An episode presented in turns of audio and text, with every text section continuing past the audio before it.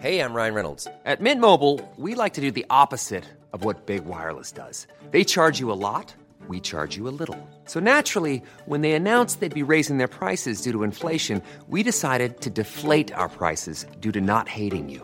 That's right. We're cutting the price of Mint Unlimited from $30 a month to just $15 a month. Give it a try at mintmobile.com slash switch. $45 upfront for three months plus taxes and fees. Promo rate for new customers for limited time. Unlimited more than 40 gigabytes per month. Slows. Full terms at mintmobile.com. Elle est accusée de déshumaniser les élèves, elle est très critiquée depuis euh, des années maintenant. Aujourd'hui, on va se pencher sur Parcoursup, la plateforme d'orientation post-bac qui fait débat en France. Salut, c'est Hugo, j'espère que vous allez bien. On est parti ensemble, comme chaque jour, pour une nouvelle plongée dans l'actualité en une dizaine de minutes. Alors, ce mercredi, en France, c'est le début de la première phase de Parcoursup, qui est donc le successeur d'APB pour admission post-bac pour les personnes vieilles comme moi. Ah oui, j'ai 25 ans, je suis très vieux, j'ai connu euh, APB. En fait, euh, c'est donc la plateforme Parcoursup où euh, les terminales aujourd'hui vont pouvoir faire leurs vœux pour les formations après le bac, que ce soit des écoles, universités ou autres.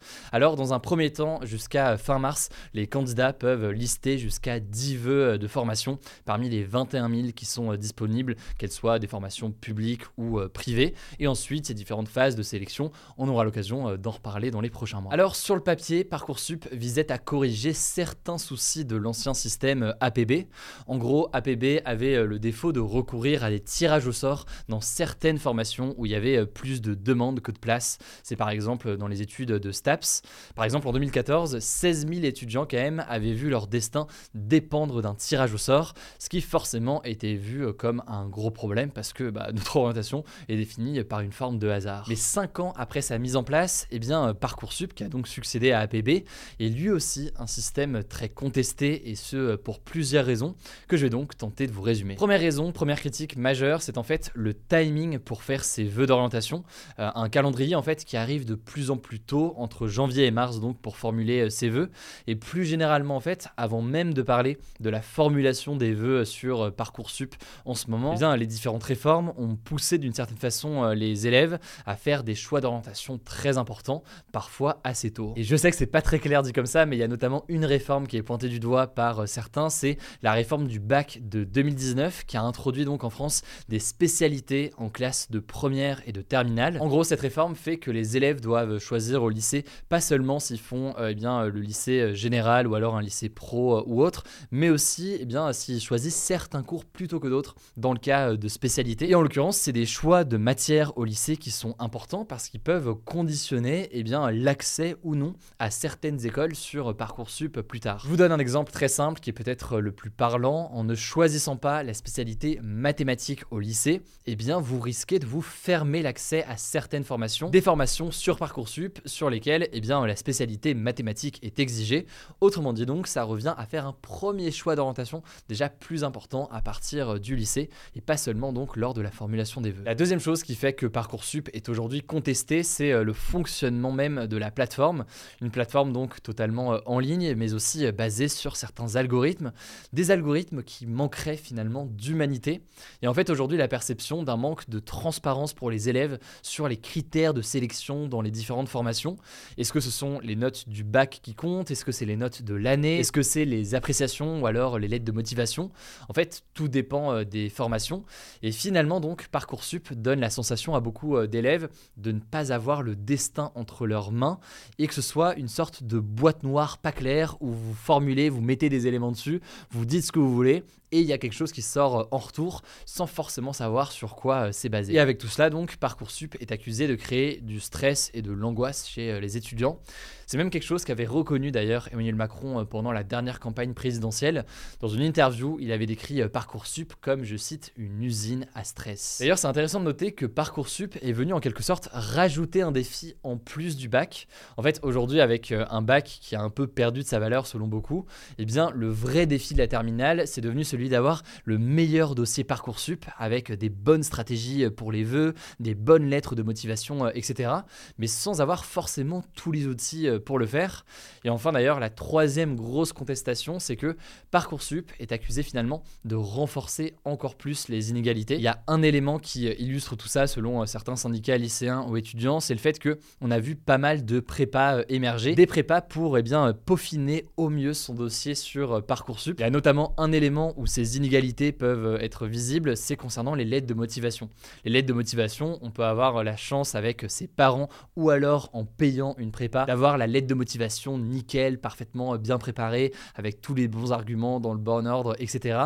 Alors que si on vient d'une famille qui n'a pas forcément l'habitude de ce genre d'exercice et qu'on n'a pas les moyens d'avoir des prépas pour nous accompagner euh, là-dessus ou des profs qui sont forcément euh, disponibles, eh bien on se retrouve dans une situation de difficulté quand euh, l'un des critères c'est d'avoir une bonne lettre de motivation. Bon après, une fois qu'on a dit tout ça, pour nuancer et avoir une vue d'ensemble, évidemment Parcoursup n'est pas responsable de tous les problèmes. Déjà parce que beaucoup soulignent qu'un certain nombre d'éléments ont été mis en place, comme par exemple la mise en place de nombre minimum d'élèves boursiers ou alors en lycée technologique ou professionnel pour certaines formations, justement dans l'objectif de réduire ces inégalités.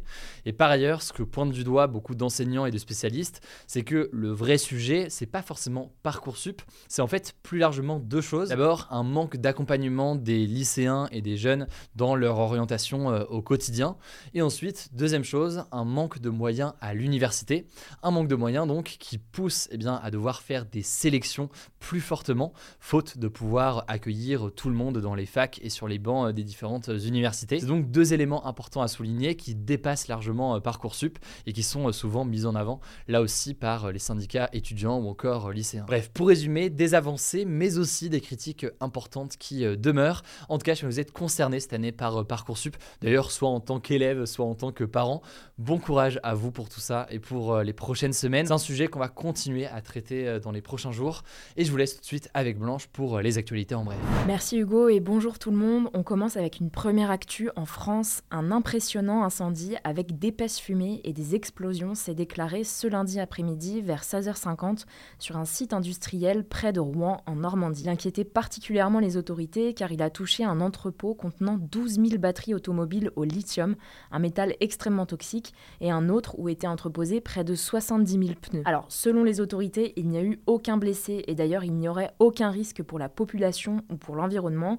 mais ça rappelle forcément l'incendie des entrepôts de Lubrizol à Rouen il y a trois ans. À l'époque, 10 000 tonnes de produits chimiques étaient partis en fumée. Alors concernant cet incendie, certains experts estiment que la population devrait se confiner par précaution.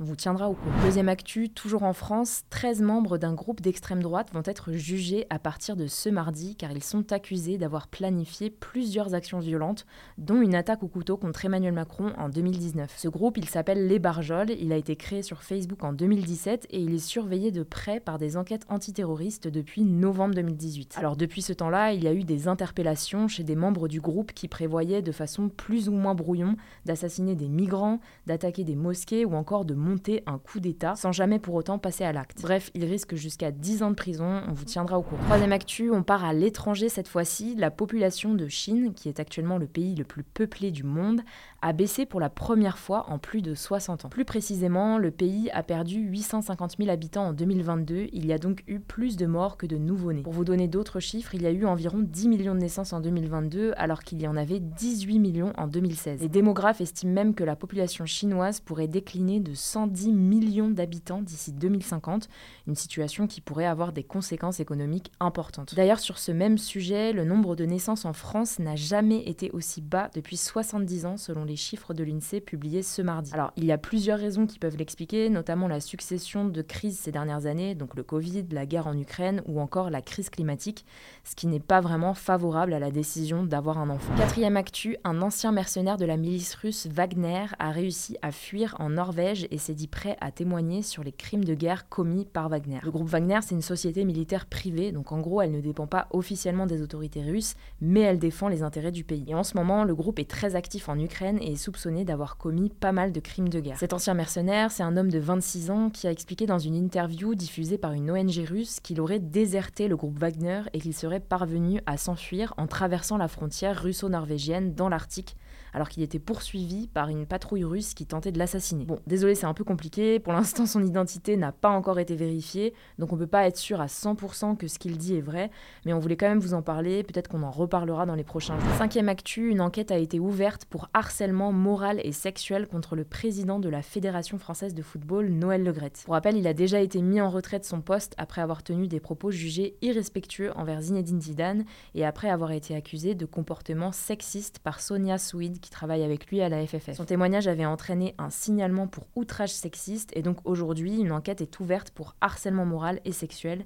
Il dément pour l'instant toutes ces accusations. Sixième actu et c'est un pas de plus pour le bien-être animal, les colliers de dressage pour chiens et chats sont désormais interdits en France. Ça a été voté par l'Assemblée nationale. Du coup désormais toute personne qui en utilise s'expose à une amende de 750 euros. Pour ceux qui savent pas vraiment ce que c'est, en fait c'est des colliers qui sont soit à pic, à décharge électrique ou qui sont étrangleurs et en fait ils sont censés maîtriser les ou les miaulements des animaux éviter les fugues ou encore pour les chiens qu'ils tirent sur la laisse. Sauf qu'ils étaient accusés par des ONG d'avoir des conséquences sur la santé physique et psychique des animaux et au final même contribuer à rendre les animaux agressifs. Septième actu assez insolite, la maire de la ville d'Amiens a demandé à la chanteuse américaine Madonna de prêter un tableau qui avait disparu il y a un siècle. En fait, ce tableau, qui s'appelle Diane et Endymion, a disparu du musée de Picardie en 1918 pendant un bombardement de la Première Guerre mondiale. On a ensuite perdu sa trace, mais il serait réapparu en 1989 lors d'une vente aux enchères à New York et c'est là que Madonna l'aurait acheté. Alors la mère d'Amiens ne remet pas du tout en question l'acquisition du tableau par Madonna, mais elle lui demande de prêter le tableau dans le cadre de la candidature de la ville pour devenir capitale européenne de la culture en 2028. Enfin, dernière actu tech, depuis sa sortie en mars 2017, la console Switch de Nintendo a dépassé les 7 millions de ventes en France, ce qui veut dire selon Nintendo que 10,5% des Français sont équipés d'une Switch. La console a donc dépassé le précédent record de vente en France qui était détenu par la Wii avec ses 6 6,3 millions d'unités vendues au total. Alors on ne connaît pas encore les données des autres appareils comme la PlayStation 5 de Sony et les Xbox de Microsoft, mais elles devraient être divulguées prochainement. Voilà, c'est la fin de ce résumé de l'actualité du jour. Évidemment, pensez à vous abonner pour ne pas rater le suivant, quelle que soit d'ailleurs l'application que vous utilisez pour m'écouter. Rendez-vous aussi sur YouTube ou encore sur Instagram pour d'autres contenus d'actualité exclusifs. Vous le savez, le nom des comptes, c'est Hugo Décrypte. Écoutez, je crois que j'ai tout dit. Prenez soin de vous et on se dit à très vite. Mom deserves the best, and there's no better place to shop for Mother's Day than Whole Foods Market. They're your destination for unbeatable savings, from premium gifts to show-stopping flowers and irresistible desserts. Start by saving 33% with Prime on all body care and candles. Then get a 15-stem bunch of tulips for just $9.99 each with Prime. Round out Mom's menu with festive rosé, irresistible berry chantilly cake, and more special treats. Come celebrate Mother's Day at Whole Foods Market.